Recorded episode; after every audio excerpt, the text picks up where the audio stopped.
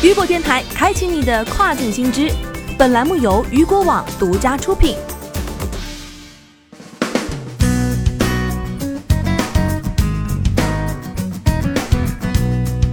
Hello，各位好，欢迎大家收听这个时段的跨境风云。接下来将带您一起来关注到的是，亚马逊云与汇丰控股达成长期云战略协议。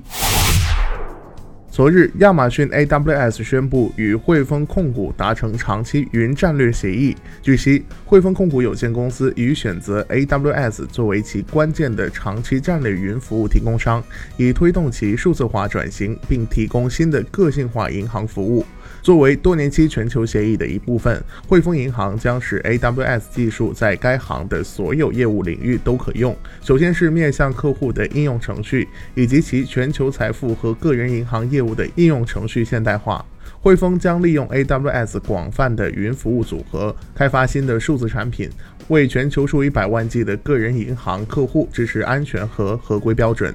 AWS 的全球基础设施将使汇丰能够在全球范围内以最高的可用性和可靠性运行和扩展应用程序。AWS 金融服务副总裁表示，汇丰正在继续扩大对 AWS 的使用，以推动其数字化转型，并提供创新的金融服务。帮助客户以新的、更个性化的方式管理、保护和增长财富。